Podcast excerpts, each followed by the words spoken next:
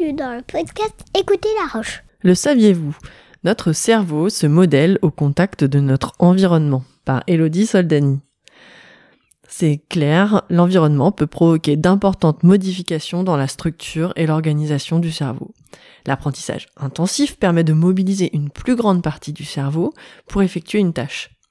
Cela a par exemple été mis en évidence chez des pianistes, qui activent des aires cérébrales plus étendues pour la coordination des doigts que les non-musiciens. Les aires activées sont d'ailleurs encore plus étendues chez ceux qui ont commencé l'apprentissage du piano avant 7 ans. La même constatation a été faite grâce à des IRM réalisés sur des taxis londoniens. Ils doivent quotidiennement se diriger dans la ville. Le volume de la partie du cerveau servant à se repérer dans l'espace et prendre des décisions d'orientation est plus important chez eux que celui mesuré sur une population témoin. Cet accroissement de volume est même proportionnel à l'ancienneté du taxi et ne se retrouve pas chez des chauffeurs de bus qui conduisent sur des trajets stéréotypés et déterminés à l'avance. Apprendre, c'est établir et renforcer des liaisons neuronales. Plus les neurones s'activent ensemble, plus leur connexion sera renforcée.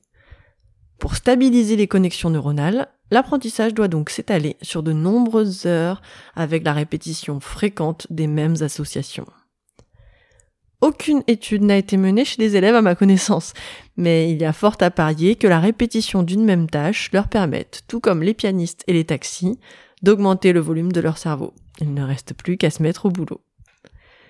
La plasticité du cerveau a surtout été étudiée d'un point de vue médical.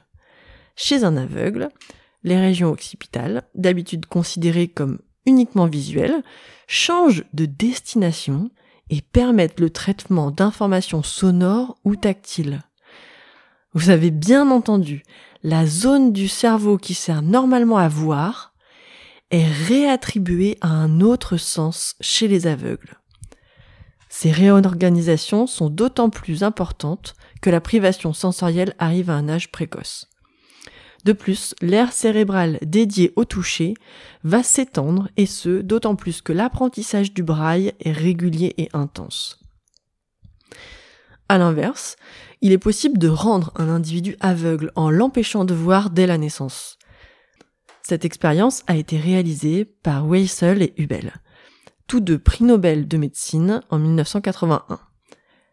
Des chatons ont été privés de la vue d'un œil de la naissance jusqu'à l'âge de trois mois. Après trois mois, l'œil était devenu aveugle. Il était fonctionnel, mais le cortex visuel lié à cet œil était devenu complètement inefficace pour décoder les images. Il est cependant intéressant de noter que la privation de la vue durant trois mois pour un chat adulte n'a aucun effet sur sa vision. Suite à un AVC, c'est-à-dire un accident vasculaire cérébral, les méthodes d'imagerie cérébrale fonctionnelle permettent de mettre en évidence une redistribution des activations cérébrales dans les jours qui suivent l'accident. Il peut s'agir de la réactivation de zones lésées ou de l'activation de zones périphériques. Le but de ces études est de trouver les stratégies de rééducation qui permettent aux patients de récupérer ses facultés le plus vite et le plus complètement possible. Dans tous les cas, la rééducation doit être intensive, trois heures par jour ou même plus si le patient en est capable. Enfin, il est clairement démontré que le sommeil joue un rôle crucial dans l'apprentissage et la mémorisation, et ce tout au long de la vie. Cet impact du sommeil sur la plasticité cérébrale, c'est-à-dire la capacité du cerveau à changer ses circuits pour consolider les apprentissages, a particulièrement été mis en évidence dans la rééducation de patients ayant subi des lésions cérébrales. Pour résumer, notre cerveau est le reflet de notre vie et s'adapte à nos besoins.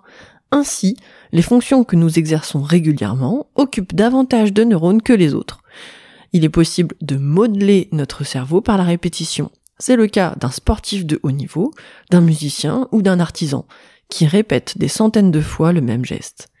La maîtrise s'accompagne alors d'un développement de la zone du cerveau associé. C'est aussi le cas d'un élève ou d'un étudiant lorsqu'il apprend ses leçons ou s'approprie une méthodologie. Cette réorganisation du cerveau est favorisée par le sommeil.